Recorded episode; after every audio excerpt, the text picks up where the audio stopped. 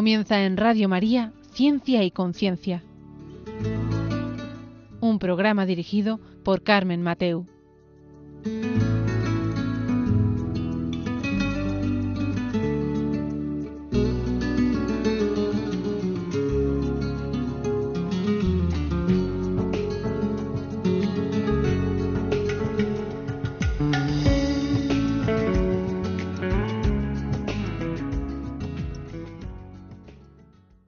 Buenas tardes, queridos oyentes. Aquí estamos un miércoles más en Ciencia y Conciencia, un miércoles que nos hace mucha, mucha ilusión eh, dar la enhorabuena a esta casa Radio María, a Casa de la Virgen, por los 25 años de, andadura y que sean muchos más. Eh, felicidades. Y bueno, como sabéis, hacemos este programa de Ciencia y Conciencia desde Valencia y hoy eh, teníamos interés en hacer el, programa como mm, preguntándonos cómo es el buen cuidado, ¿no? El buen cuidado del paciente hoy, que estamos en plena explosión o expansión de avances tecnológicos sanitarios, ¿no? No sé si tras, tras la pandemia que hemos vivido y todos los, entiéndanme, ahorros presupuestarios y cosas que han habido, eh, y que todo, trajo todo este tiempo que, vivimos, pues si algo se ha mermado, eh, pensamos que es altamente eh, importante pues el cuidado de la persona, cómo no, ¿no? Entonces, hoy vamos a hablar de cómo es ese cuidado hoy, cómo cuidamos hoy al paciente, ¿no? Para eso vamos a tener a una invitada de lujo que estará con nosotros en unos momentos.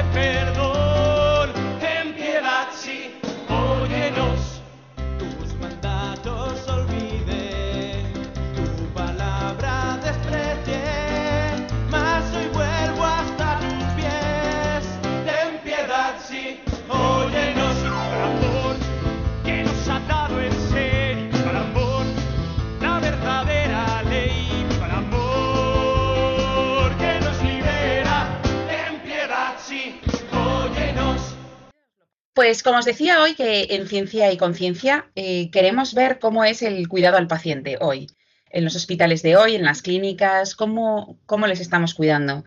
Eh, ¿Ha sido mermado tras la pandemia o nos hemos puesto las pilas y ahora es mucho mejor? No lo sabemos. Lo que sí sabemos es que hay muchos avances tecnológicos en materia sanitaria y queremos ver si también esos avances conllevan que ponemos un plus en el cuidado de las personas. Para eso tenemos a la doctora Lourdes López. Buenas tardes, Lourdes. Hola, muy buenas tardes. Ella es enfermera, es doctora y además es profesora en la Universidad de Valencia y hoy estás trabajando, me refiero hoy actualmente, trabajas en un hospital, en el Hospital La Fe, el más grande de aquí de Valencia, también como enfermera y creo que es muy apropiado que estés hoy aquí con nosotros para respondernos a esto, ¿no? ¿Cómo es el cuidado hoy del paciente? Bueno, pues mm, eh, muy buenas tardes a, todos, a los oyentes y también quiero sumarme a esa enhorabuena a Radio María por los 25 años en antena y el agradecimiento a todos los voluntarios que hacen posible eh, esta, que, bueno, que esta emisora siga en marcha acompañando a tantas personas y ayudando a tantas personas cada día. En relación a la pregunta que planteas, eh, bueno, pues el cuidado de hoy es un cuidado centrado en la persona, para nuestra alegría. Trabajo, como bien has comentado, en, el Hospital La Fe como adjunta de, cuidados e investigación, que es en una unidad que, se encarga de velar porque el cuidado que los enfermeros prestamos a las personas tenga unas determinadas características. Bueno, yo siempre abogo por la sanidad pública, que además en nuestro país llega a todas las personas, que es una, eh, es una eh, sanidad que, no hace distingos entre, entre unos y otros.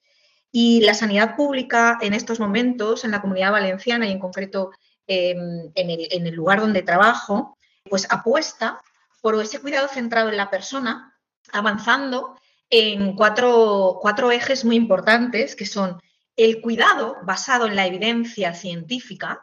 No podemos hacer las cosas de cualquier manera, Eh, afortunadamente, la producción científica en la actualidad es, cuantiosa y lo que hacemos en la práctica diaria es consumir esa evidencia científica para brindar al paciente aquello que, la ciencia nos dice que es lo mejor. Y por otro lado, y mientras trabajamos también surgen preguntas de investigación que nos llevan a seguir planteando esos interrogantes e intentando darles respuesta pues con rigor, con rigor, con rigor científico. Y entonces generamos evidencia científica en el mismo contexto asistencial de los hospitales. Por otro lado, eh, se está intentando brindar siempre un cuidado integral, un cuidado eh, que tenga en cuenta todas las dimensiones de la, de la persona humana, la dimensión física, la dimensión psicológica, la dimensión espiritual y la dimensión social. Y los esfuerzos de la sanidad pública actual se, vuelcan en conseguir que la atención no se centre exclusivamente en el ámbito mm, de lo físico eh, en, el, cuerpo exclusivamente como, como ni tampoco eh, en la enfermedad, sino que aborde a la persona en todas sus esferas, en todas sus, dimensiones. Por otro lado, aspiramos a un cuidado seguro. Todo lo que hagamos, como comentaba Carmen, pues tenemos muchísimos avances tecnológicos, muchísima sofisticación en todos los tratamientos que, podemos administrar a las personas, pero todos esos tratamientos y todas esas em, toda esa aplicación de las, de las tecnologías más sofisticadas deben hacerse de una manera segura. Por tanto, se trabaja desde la, desde la, enfermería, se trabaja por brindar unos cuidados seguros a las personas y también, ¿por qué no?, seguros para las personas que estamos trabajando pues, con fármacos peligrosos, con radiaciones, con eh, enfermedades que pueden transmitirse ¿no? y que nosotros también somos susceptibles de, de contraer los, sanitarios y en concreto, bueno, pues en mi caso eh, hablo más de, los enfermeros. Y como cuarta pata de, esos cuidados que intentamos brindar, nos planteamos una mejora continua de cada uno de los procesos de, de cuidados. Partimos de la base de que todo puede hacerse siempre mejor. Buscamos la excelencia, es decir, hacer las cosas lo mejor que puedan hacerse. Y para eso partimos de una premisa, que, como ya he comentado, es que las cosas siempre se pueden hacer algo mejor de lo que se están haciendo. Esos serían las cuatro, las los cuatro ejes en los, que, en los que basamos hoy día nuestra actividad. Como, por resumir un poquito, en el cuidado basado en la evidencia, el cuidado integral de la persona, del paciente, que ese cuidado sea un cuidado seguro y la mejora continua de los procesos de cuidados. La verdad es que es muy interesante ¿eh? porque no me imaginaba yo que, por así decirlo, el mundo sanitario estaba pendiente ¿no? de estos cuatro puntos que me han parecido eh, muy buenos, sobre todo, bueno, todos los cuatro, ¿no? Los cuatro creo que son iguales de importantes, pero el tema de, ir, de ser novedosos y de estar pendientes de la evidencia científica para aplicarla a la persona es muy importante para tener lo último. Efectivamente, y, en, ese orgullo que, podemos tener de, la sanidad pública española está esa conciencia de que el paciente, la persona humana a la que tenemos el privilegio de, cuidar, de tratar, merece lo mejor.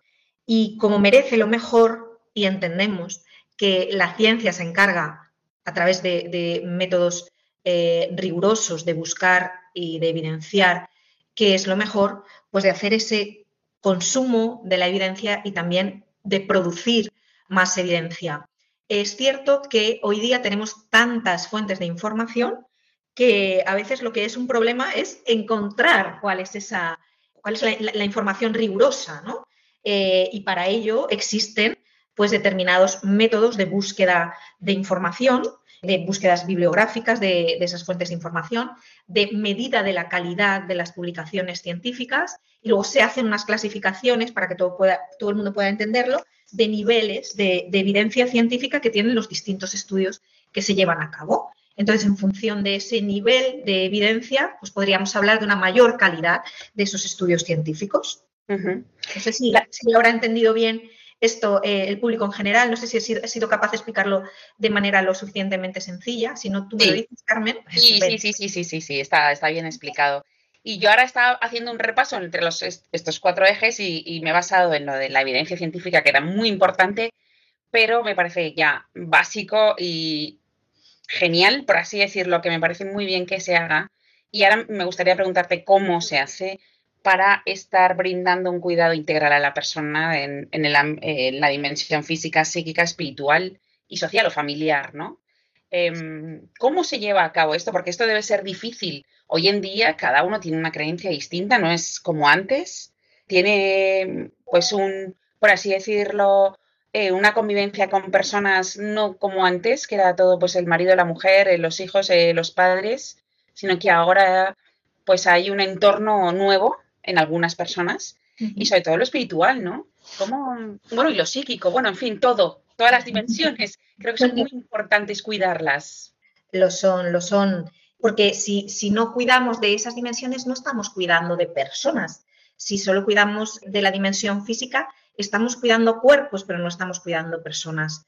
La Organización Mundial de la Salud en el año 1948, eh, en su definición de salud, ya tiene en cuenta la dimensión eh, física, la, dimensión psicológica y la dimensión social, y habla no solo de conseguir eh, la ausencia de enfermedad, sino de eh, que haya un bienestar en todas estas dimensiones. Si no, no podemos hablar de salud. ¿no? Ya tenemos, aspiramos a unos niveles de salud que incluyen todos estos ámbitos, todas estas dimensiones de, la persona, que son las que conforman su humanidad, son las que conforman su naturaleza humana. ¿Cómo hacemos esto? Pues la, dimensión física sí que es cierta, sí que es cierto que, el modelo biomédico tradicional eh, eh, se encargaba de ella y además se encargaba desde el punto de vista de la enfermedad. El avance de, los últimos, de las últimas décadas es no enfocar ese cuidado físico solo en la enfermedad, sino ir viendo también cómo podemos prevenir la aparición de la enfermedad y cómo podemos promocionar eh, la salud para alcanzar el máximo nivel posible. Estos son avances muy, muy importantes.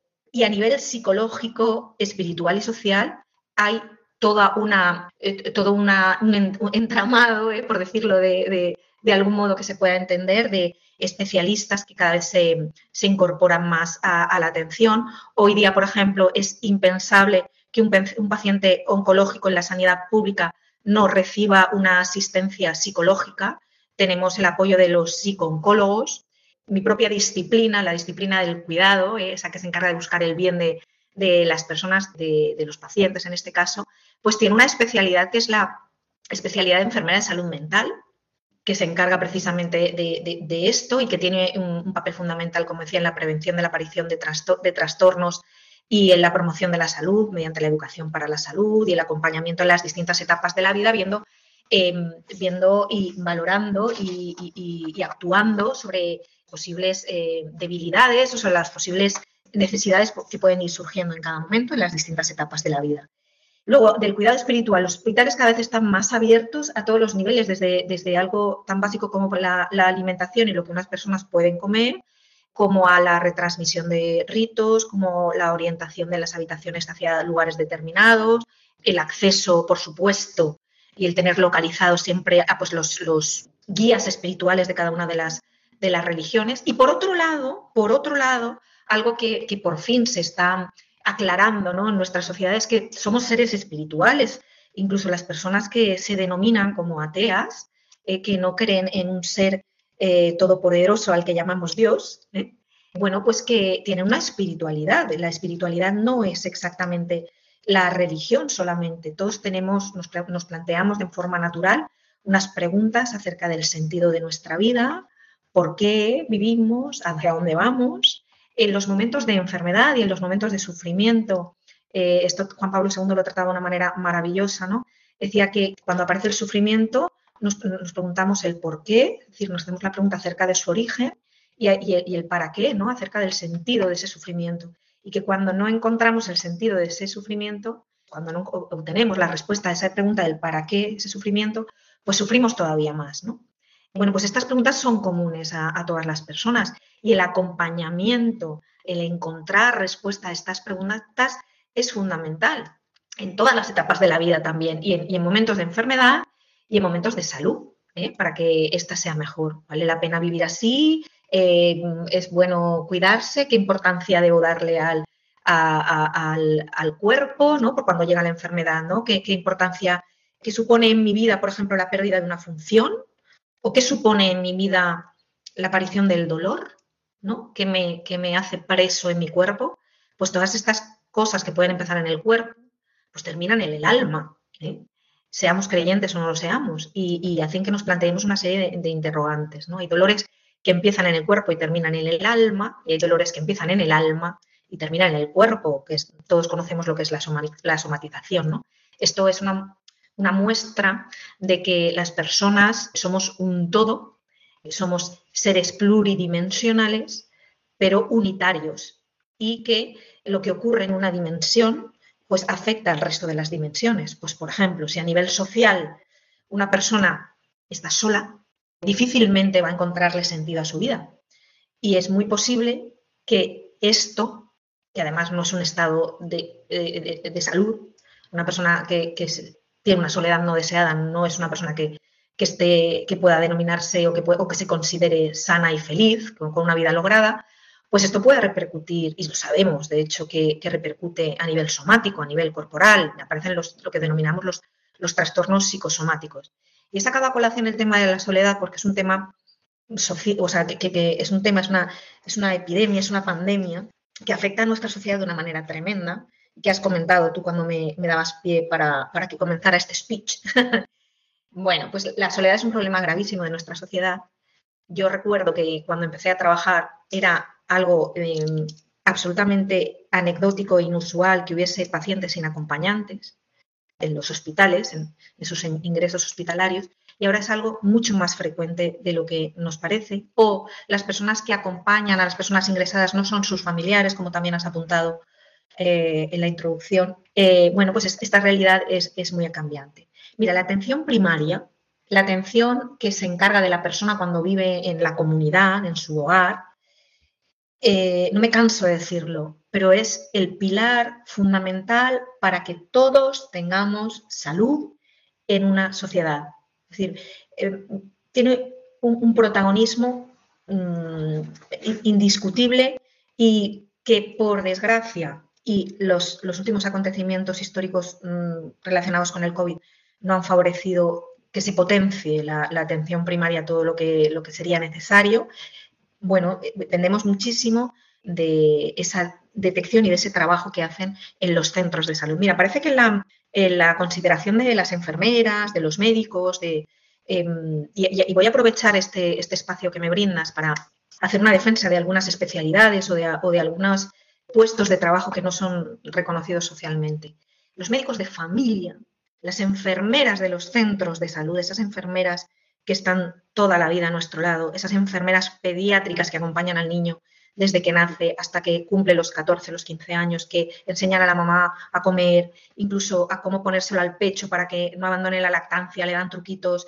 Bueno, esas enfermeras tienen un papel importantísimo, pero parece que cuando la sociedad habla de o piensa en un enfermero, le parece que es mejor el que, el que va en una ambulancia o el que trabaja con una tecnología muy sofisticada, ¿no? Mm. Bueno, pues, pues, mm, pues yo discrepo absolutamente de la importancia de esos profesionales. Es decir, eh, yo soy más partidaria de los médicos internistas, eh, que parece que todo lo relacionado con el quirófano nos parece más importante, de esos anestesiólogos de los que no nos encargamos ni de, ni de conocer el nombre cuando vamos a ser intervenidos quirúrgicamente, nos, nos, nos parece que es más importante, que lo más importante y lo único importante es el nombre del cirujano o la cirujana. Pues eso, tenemos determinados mitos que yo creo que no se ajustan a la realidad. O sea, yo aprovecho para defender el trabajo de la enfermera comunitaria, del médico de familia, de la enfermera pediátrica, del internista y del anestesiólogo, desde, este, este, esta oportunidad que me estáis brindando, que nunca se llevan el protagonismo ni se llevan el aplauso, pero son pilares fundamentales. Perfecto, la verdad es que no, no, es verdad, ¿eh? Ahora que caes en la cuenta y dices, uff, claro, cuánto me ha enseñado esta enfermera a mí. Es verdad, sí, tienes, tienes toda la razón. Y tenemos que ahora mismo eh, hacer una, escuchar un poco de música.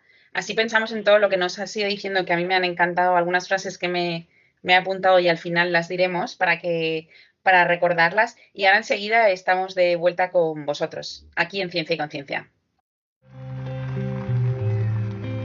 Un soldado acaso regresó y un niño enfermo se curó y hoy no hay trabajo en el bosque de la lluvia.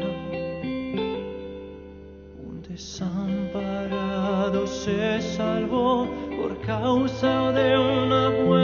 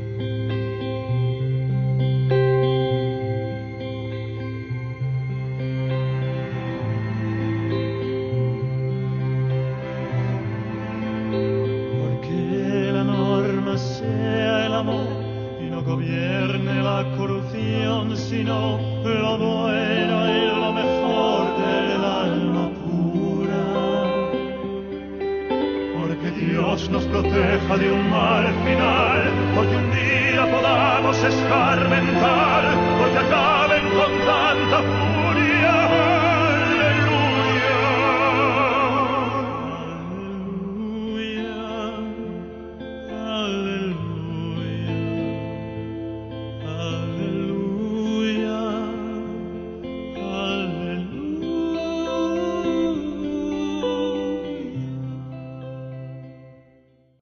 Ya estamos de vuelta con vosotros después de escuchar estos minutos de, música y nos hemos quedado con muy buenas ideas de- del tema que estábamos tratando hoy. Hoy estamos con la doctora, bueno, enfermera y doctora y profesora de la Universidad de Valencia, Lourdes López, y además es adjunta del Departamento de Cuidados e Investigación del Hospital La Fe de aquí de Valencia.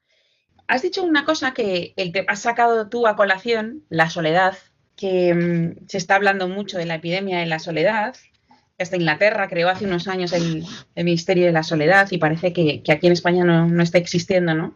Porque nadie está hablando mucho de, de que las personas se encuentran solas, especialmente muchas cuando llegan a, a edad mayor, adulta, ¿no?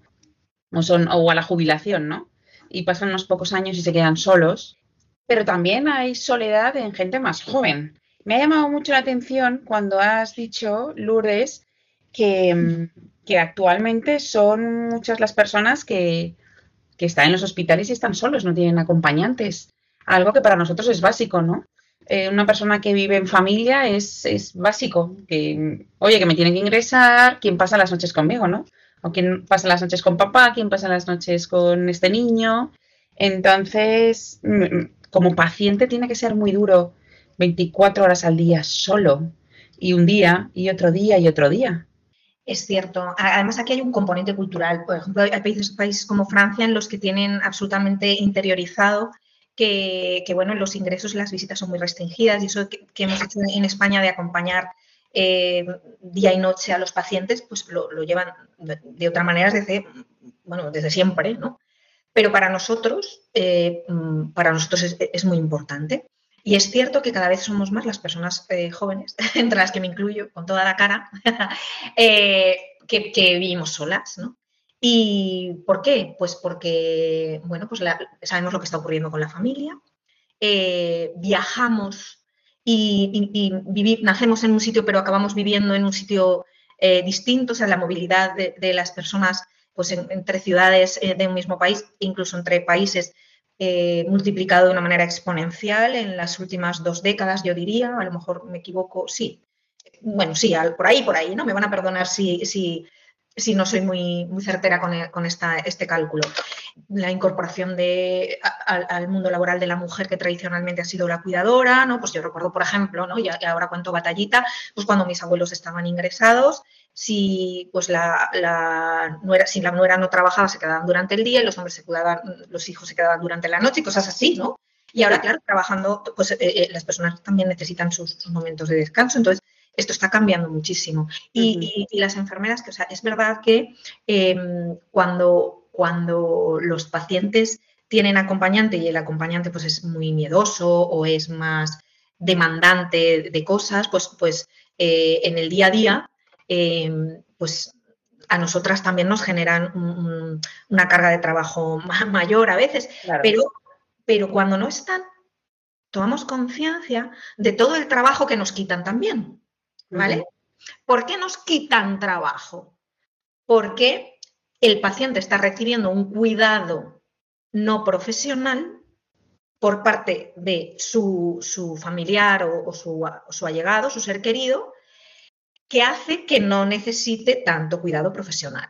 Claro. Notamos un montón. Entonces ahí hay como una, como una eh, bueno, pues es una, paradoja, ¿no? Es, curioso. Y, claro, y además lo, importante de todo esto es que un cuidado no sustituye al otro. Entonces, lo ideal es poder contar con la cantidad suficiente de recursos profesionales necesarios para atender al paciente de maravilla, que es a lo que aspiramos, y que también el paciente reciba ese cuidado que nadie más puede darle que las personas significativas para él. Entendiendo siempre que la relación de cuidado, y esto voy a aprovechar para contarlo porque, porque es algo maravilloso que nos pasa a los enfermeros, es que tenemos el privilegio de, de servir a alguien, ¿no? Cuando yo estoy ejerciendo el cuidado, estoy sirviendo a alguien. Todas las profesiones sirven para algo y por eso surgen, por una necesidad social pero no todas las profesiones sirven a alguien, a, un yo con nombre, apellidos irrepetible, único. Em, entonces, eh, nosotras, cuando cuidamos, ¿de qué nos tenemos que encargar? De buscar el bien del paciente. Y buscar el bien del otro es amarle. Por tanto, cuando nosotros hacemos nuestro trabajo como estamos llamados a hacerlo, tenemos la grandísima suerte de poder tener una vida plena, amando. Es cierto que en una relación asimétrica en la que estamos llamadas a dar sin recibir, aunque la verdad es que siempre recibimos mucho. Pero el planteamiento inicial sería, yo, Lourdes, enfermera, estoy aquí para amarte, para buscar tu bien. ¿eh? No es un amor, no es un amor de eh, es un amor, es, un amor donación en el que se busca el bien del otro. Eh, y amar es amar en, todas las dimensiones, es buscar el bien del otro en su dimensión física, psicológica, espiritual y social, ¿no? Entonces, es hacerlo de, de una manera concreta. Y, bueno, pues en momentos de nuestra vida, que a lo mejor a nivel personal, yo siempre se lo he dicho a mis alumnos esto desde desde el año 2003 que llevo dando, dando clase en la universidad, siempre les he dicho esto, que somos unos privilegiados y que a lo mejor en, algunos momentos de nuestra vida en que las cosas a nivel personal no nos, eh, no nos van bien, porque esas cosas pasan, por, por, desgracia, ¿eh? ¿verdad? Es la realidad de la vida, pues que tenemos la suerte de, poder seguir teniendo una vida buena, una vida lograda, una vida feliz, una vida con sentido, porque en nuestro trabajo amamos, buscamos el bien del otro. Pues sí, Qué, bonito, la verdad, qué bonito. Es una profesión muy bonita y totalmente vocacional. Entiendo que pues alguien que lo estudie por, estudiar algo no llega al amor, ¿no? Bueno, bueno, a ver, mira, eh, esta es una cuestión importantísima, importantísima. Es verdad que, la, enfermería siempre se ha asociado a una vocación, por, bueno, porque antes de ser profesión, pues ha sido primero eh, ha pasado por una etapa doméstica en la que el cuidado se, llevaba eh, a cabo en, casa, em, eh, pues, pues, de una manera prácticamente instintiva para la supervivencia de, la especie, luego ha pasado por etapas vocacionales, e, etcétera. Pero es cierto que en este momento nos encontramos en una etapa profesional en la que alguien puede hacerlo bien. Pues mira, como amar es un acto de la voluntad, ¿vale? Es decir, buscar el bien del otro es un acto de la voluntad. ¿Podría alguien sin vocación de enfermero hacer muy bien su trabajo? Pues podría. podría, podría hacerlo porque eh, si no lo hace de una manera natural, si no hace un cuidado natural en el que el sentimientito del me apetece acompaña, lo puede hacer, eh, puede hacer un cuidado ético. Es decir, yo busco tu bien porque es lo que debo hacer como profesional, desde, el, deber que la ética establece. No sé si estoy entrando en cuestiones un poquito demasiado farragosas. No, no, pero es verdad, es verdad. claro, entonces pasaríamos del cuidado natural que se da cuando acompaña el sentimiento al deber, ¿vale? Cuando hay una coincidencia, al, cuidado, al buscar el bien del otro, eh, porque es lo que debes hacer, es lo correcto, es lo ético. Que los profesionales estamos llamados a ello. De hecho, por ejemplo, eh, el cuidado que se da en, un, contexto, eh, un contexto familiar, pues ah, puede ocurrir que una mamá muy cansada en un momento determinado cuide de su hijo no porque le apetezca, sino porque debe hacerlo, ¿verdad? Yo creo que las mamás en eso tenemos experiencia. Entonces pasamos de un cuidado natural a un cuidado ético, es decir, eh, hoy te cuido porque debo cuidarte, porque la verdad es que me apetece tumbarme aquí y, bueno, pues, pues esto ocurre también, por ejemplo, con los, con los eh, pacientes eh, de Alzheimer o de cualquier otra enfermedad neurodegenerativa crónica, pues que en el tiempo el cuidador no está siempre igual.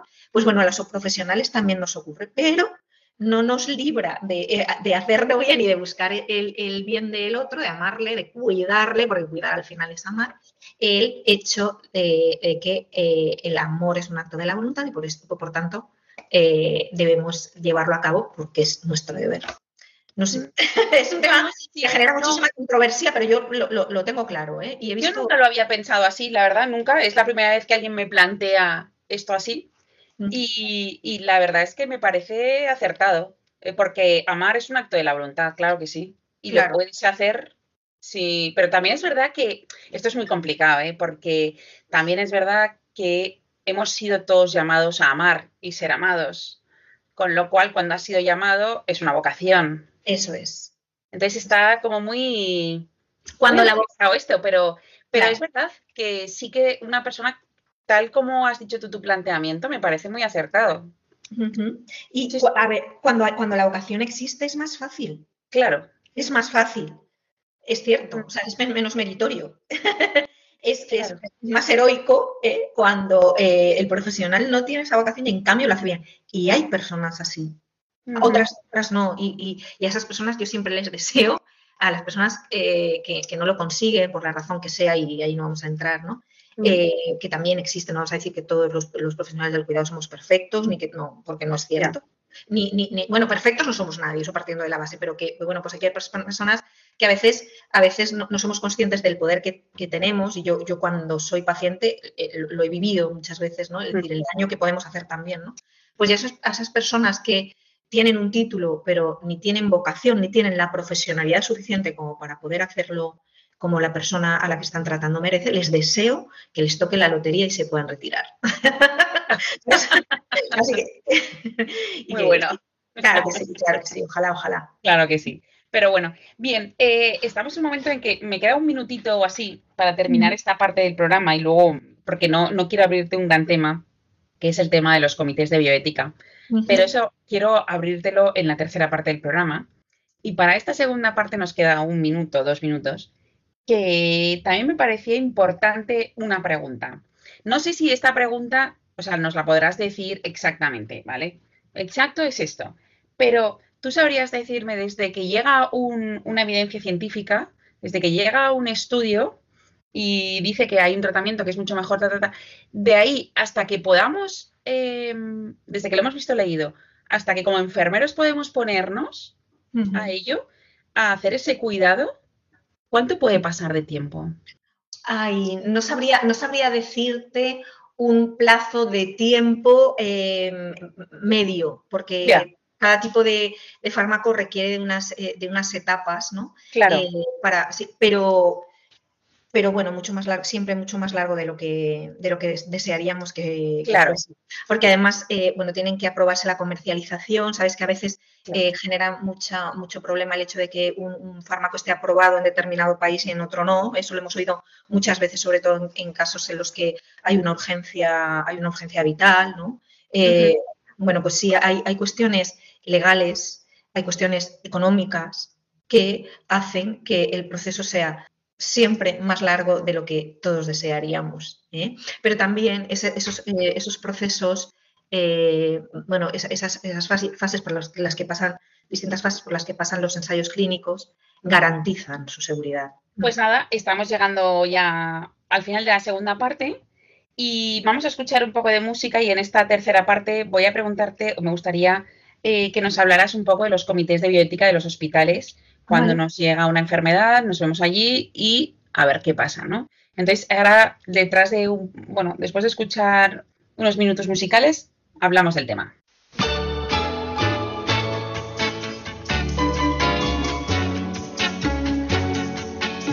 On peut vivre sans richesse, presque sans le sou. Des seigneurs et des princesses, il y en a plus beaucoup. Mais vivre sans tendresse, on ne le pourrait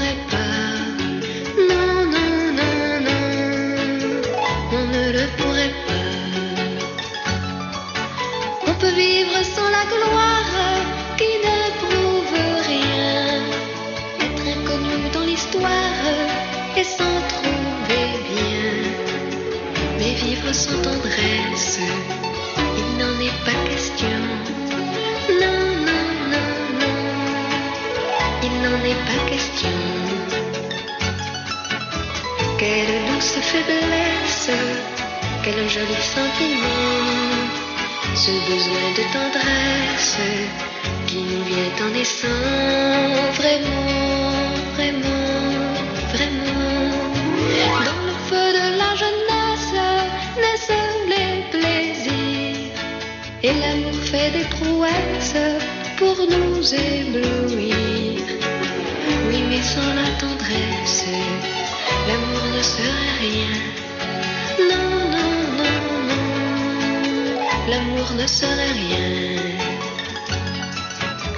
Un enfant nous embrasse parce qu'on le rend heureux. Tous nos chagrins s'effacent. On a les larmes aux yeux.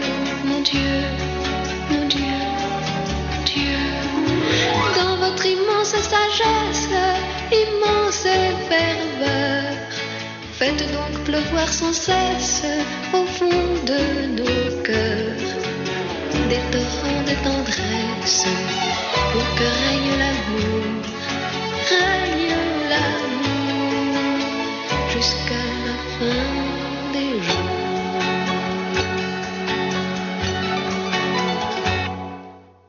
Pues ya estamos de vuelta con vosotros en Ciencia y Conciencia en esta tercera parte del programa en el que, bueno, como sabéis, os lo recuerdo, estamos hablando con la doctora y enfermera y además profesora de la, de la Universidad de Valencia, eh, la doctora Lourdes López, y además es adjunta del Departamento de Cuidados e Investigación del Hospital La Fe de Valencia. Y mm, hoy estábamos hablando de cómo es el buen o el bien trato, de, o el, bien, el buen cuidado de las personas, de los pacientes hoy que estamos en plena explosión de avances tecnológicos sanitarios. Hemos hablado de los cuatro ejes eh, de, los, de los cuidados, ¿no? que, eh, basados en la evidencia científica, eh, con el cuidado integral en todas sus dimensiones, cuidados seguros y en mejora continua. ¿no? Estoy resumiendo muchísimo, pero para poner a todos en, por si alguien, alguno de nuestros oyentes se incorpora ahora, que, que lástima que solo va a oír la tercera parte, pero fenomenal. Entonces, eh, nos hemos quedado en el momento en el que te quería preguntar por los comités de bioética que son controvertidos, por esto que salen en las noticias sobre eh, eh, que sí que dejan ese tratamiento, que no dejan ese tratamiento. Cuéntanos, eh, ¿qué son los comités de bioética y a qué se dedican? Mira, los comités de bioética son, eh, tienen un- una, en los hospitales tienen una capacidad para asesorar acerca de un tema, ¿vale? Son órganos consulti- son, son consultivos, pero no tienen la capacidad de decir esto sí se hace o no se hace. Pero es cierto que los profesionales en muchas ocasiones necesitan ese apoyo para poder discernir eh, si algo es adecuado o no es adecuado o qué es lo más adecuado en algunos casos. ¿eh? Entonces, esa es la dinámica eh, con la que se trabaja. En cuanto a la composición de los comités de bioética, en los comités de bioética se intenta que haya profesionales que, tengan una, visión, profesionales sanitarios, por supuesto, que tengan una, visión de, lo que es la, medicina, de la sanidad, desde distintas perspectivas, de distintas especialidades, eh, incluso de, distintos, eh, de distintas disciplinas. Y también eh, están, están compuestos por personas que son expertos en derecho, porque no podemos, eh, no podemos separar una, cosa de la otra y, asesorar acerca de algo y decir que algo que no es legal, ¿no? Eh, que se opte por, una, por algo que no es legal. Entonces, eso es, importantísimo. Entonces, eh, también se intenta que haya personas que no pertenezcan al ámbito sanitario para que den su, visión. bueno, pero, pero en esencia lo que nos llegan son casos en los que se plantean dilemas éticos sobre pues el empleo de determinados eh, tratamientos, por ejemplo, los que no se sabe em, si el beneficio-riesgo eh, justifica el hecho de que se empleen, eh, en los que a veces no está claro que el no siempre es, fácil saber qué es lo que desea el paciente y si está siendo libre a la hora de elegir. Pues, por ejemplo, para que una persona pueda elegir con libertad si desea ser sometido a un tratamiento o, optar por otro o por, no ponerse un tratamiento, eh, debe estar muy, muy, muy, muy, muy, muy bien informada. Y a veces mm, no se tienen todas las garantías de que esa persona posea una información sin sesgos, ¿no? Pues bueno, ese tipo de casos eh, nos, llegan a los comités y se, nos consulta acerca de ellos. Entonces, se, sigue em, eh, pues una metodología para, deliberar y a partir de ello se, da una, da unas recomendaciones a quien las haya pedido. ¿eh?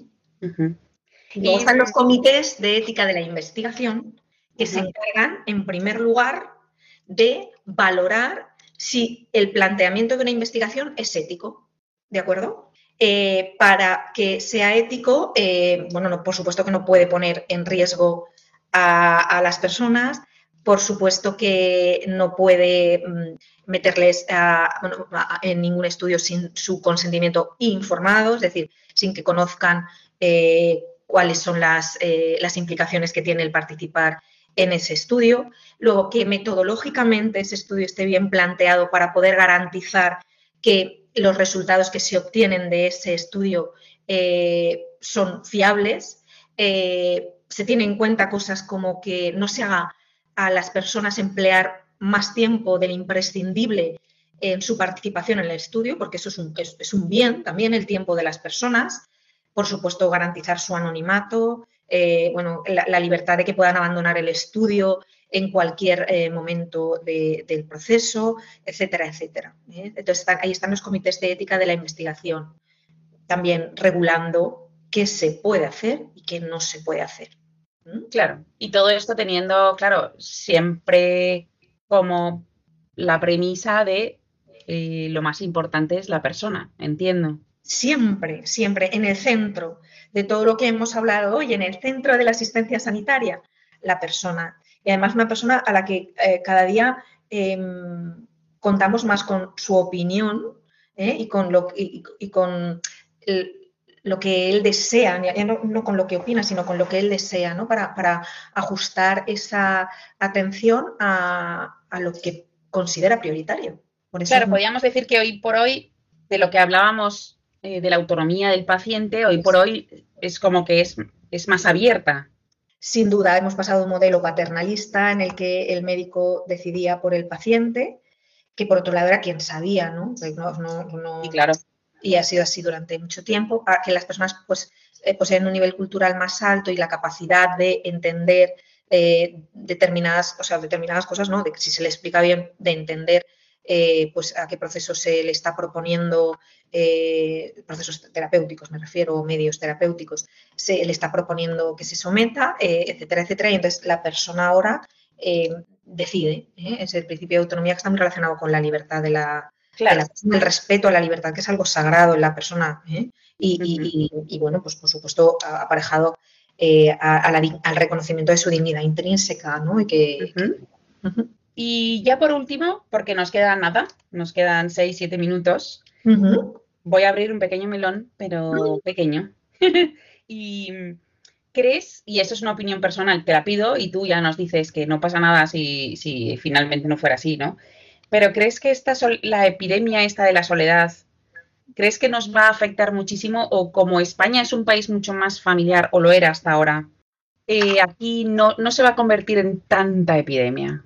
Para, mm, para mi disgusto, sí, sí, sí lo va a ser. O sea, la tendencia que se observa en España, salvo que haya un giro de los acontecimientos importante, pues nos va a afectar. Sí que es cierto que quizá con más retraso de lo que lo ha hecho en otros países, incluso europeos, pero no, pero no nos va a afectar porque se están repitiendo pues, las tendencias que hemos observado en otros países. Pero sí que sí que, sí que, aunque no se hable de ello, que antes lo has comentado y a mí me ha venido la idea de decirte, es verdad que no se habla de ello como no se habla de otras muchas cosas en nuestro país, las que estaría muy bien que se hablase, pero a mí me consuela y me da esperanza saber que hay muchas personas trabajando para evitar la soledad en asociaciones, muchísimos voluntarios, es decir, eh, muchísimos profesionales con, pues, de atención primaria involucradísimos, desarrollando programas, eh, programas me refiero a intervenciones, eh, no a programas informáticos solamente, que también la, alfabetización digital de, las personas mayores eh, es muy importante porque las personas jóvenes es verdad que ya hemos nacido con, bueno, nos hemos desarrollado con, con, este manejo y entonces es cierto que yo puedo estar sola en casa, pero puedo estar whatsappeando con una, claro. con amigos y entonces no tener esa, soledad, ¿no? Entonces, de verdad, a mí sí que me da esperanza el ver que hay muchísima gente eh, preocupada por este asunto y dispuesta a hacer cosas para evitarlo. ¿eh? Entonces, eso, bueno, pues ahí me, consuela, me consuela, pero siendo sincera, em, haciendo un análisis eh, pues más desde el punto de vista de la antropología social, bueno, pues sí que, sí que yo mm, estoy convencida de que, de que va a afectar en España y que, vamos a pasar un tiempo, un tiempo malo. Pero también es cierto que en todo lo social, eh, cuando uno bueno, echa una, mirada atrás, repetimos las mismas cosas, pero luego también, cuando ya estamos pensando que algo es terrible y tal, también somos capaces de tener una imaginación eh, tremenda y encontramos eh, soluciones que nos hacen ver lo, grande que podemos ser los seres humanos para determinadas cosas, en otras no. Eh, o sea, en otras nos comportamos de una manera, o sea, poder podemos ser buenos, en todas podemos ser malos, en todas como, como todos sabemos, ¿no? Entonces yo sí tengo esperanza porque hay muchos profesionales en marcha y muchos mm, voluntarios en marcha y, como siempre la, asignatura pendiente que, nos queda es que em, eh, las familias que son garantes de tantas, tantas, tantas cosas buenas, pues eh, sigan eh, inculcando eh, en casa la importancia de la familia, la importancia de las relaciones auténticas, em, las relaciones auténticas, la amistad. La, la, amistad es un amor, es un tipo de amor impresionante en el que esperamos tanto del otro que cuando en alguna ocasión eh, pues nos falla o nos hace alguna, alguna jugadita, pues como lo hacemos todos, ¿no? Pues como de la amistad esperamos tanto, tanto, tanto, en cuanto nos hacen algo que no nos gusta, nos planteamos incluso si era amistad auténtica o no, ¿no? Porque es algo, algo muy elevado para todos. Bueno, pues, pues que, eh, que desde las, de, los hogares, desde las familias, también, porque no en la medida que se pueda desde las escuelas, aunque esto no marca tanto y lo sabemos, eh, pues se fomenten las relaciones, eh, las relaciones amorosas auténticas, que no solo son las de pareja, las relaciones de amistad, las relaciones las de pareja, las, auténticas relaciones eh, ordenadas, paterno-materno-filiales, ¿no? en las que en una etapa de la vida pues recibimos mucho de los padres, pero estamos llamados a, a una reciprocidad pues en, otras etapas de la vida, ¿no? A, devolver, ¿no? De alguna manera todo ese amor que se nos ha dado. Claro. bueno, pues está, bueno, yo creo que, podemos ser capaces de, hacerlo y también cuando tomamos conciencia de, un problema, es cuando nos ponemos en marcha para, las soluciones. Entonces, ahora es cierto que eh, este problema pues está muy, mm, muy, es muy evidente y entonces, bueno, pues eh, nos estamos poniendo en marcha. ¿eh? Muy bien. Oye, pues muchísimas gracias por estar aquí de nuevo. Nos hemos quedado sin tiempo. Bueno. te iba a decir, a lo mejor hacer un pequeño resumen o algo, pero creo que no, no, porque hemos dicho ya muchísimas cosas. Creo que has dicho una frase que a mí me ha encantado y que me la llevo guardada, pero vamos, la de hay dolores que empiezan en el cuerpo y terminan en el alma, y hay dolores que empiezan en el alma y terminan en el cuerpo. La frase no es mía, ¿eh? La frase no es mía, es de, un... Eh, de un paliativista, eh, si no recuerdo mal, es un, médico especialista en paliativos, si no recuerdo mal, o, se o al menos se la escuché a él y, me la, y me la, se la robé, bueno, se la, se la tomé prestada, ¿eh? Se la tomé prestada de, un médico paliativista que no recuerdo ahora el nombre, eh, que es Balear, es, es Baleares. Claro, este es otro en honor a la verdad, en honor a la verdad. No, no, pero muy bien, muy bien, pero nos hemos dejado ese tema, ¿no? Los cuidados paliativos, donde ahí se puede hacer tanto, ¿no? Los tanto, tanto, tanto, tanto, se puede hacer tanto. Pero bueno, otro día, otro día ya te lo preguntaremos bien. Nos dedicaremos a los cuidados paliativos, porque desde este punto de vista que tú nos has dado, por lo menos a mí me has dado un punto de vista nuevo, ¿no?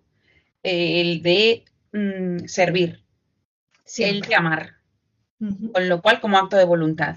Con lo cual me parece que cualquier persona podemos ser enfermero o enfermera y podemos hacerlo muy bien. Con lo cual ya no es el que se dedica a eso es porque ha sido llamado a eso, ¿no? Sino porque lo hace voluntariamente. Hay muchísimos médicos que no son vocacionales. Muchísimos, ¿por qué? Pues porque ser médico te concede un estatus social, que todos sabemos, ¿no? Y no me estoy metiendo con los médicos. Muchísimos médicos son médicos por ese estatus, no porque realmente les guste estar al lado del paciente. Y algunos de ellos son muy buenos, muy buenos, muy buenos. Entonces, eh, bueno, eh, ya, está. O sea, no. Sí, No, no, muy bien, muy bien. Tiene esa capacidad. ¿eh? Muy bien. Pues nada, Lourdes, muchísimas gracias. Recuerdo que ya hemos estado con Lourdes López, que es enfermera y doctora y profesora de la Universidad de Valencia y adjunta del Departamento de Cuidados y, e Investigación del Hospital de la Fe de Valencia. Eh, muchísimas gracias. A todos los oyentes les decimos que si nos pueden escribir o si quisieran hacerte cualquier pregunta, Lourdes, que nos escriban a ciencia y conciencia si te parece bien, yo sí. Vale, si nos llegara algún, alguna pregunta, te, la enviaríamos a ti para que pudieras contestarle. Y muchísimas gracias por estar con nosotros y, darnos estas ideas que me quedo con los cuatro ejes. Con el cuidado basado en la evidencia científica, con brindar un cuidado integral eh, en las cuatro dimensiones física, psíquica, espiritual y social o familiar de la persona, en tener cuidados seguros a las personas, tanto a los pacientes como al personal sanitario y la mejora continua, o sea, ir buscando la excelencia en el cuidado de la persona. Me parece súper importante y cuidado con, esa epidemia, con la soledad, vamos a, ser, a ser personas, a buenas personas, ¿no? Vamos a ser buenas personas y cuidarnos unos a otros. Me parece vital. Muchas gracias, Lourdes. Eso es, si nos cuidamos unos a otros no estaremos solos. Totalmente. Muchas gracias, gracias. en Radio María y gracias a Fernando La Torre que nos consta que hoy ha hecho un gran esfuerzo para estar con nosotros. Muchísimas gracias a él también y, y a todos vosotros, gracias por estar en Ciencia y Conciencia de nuevo y nos oímos en 15 días. Adiós. Thank you.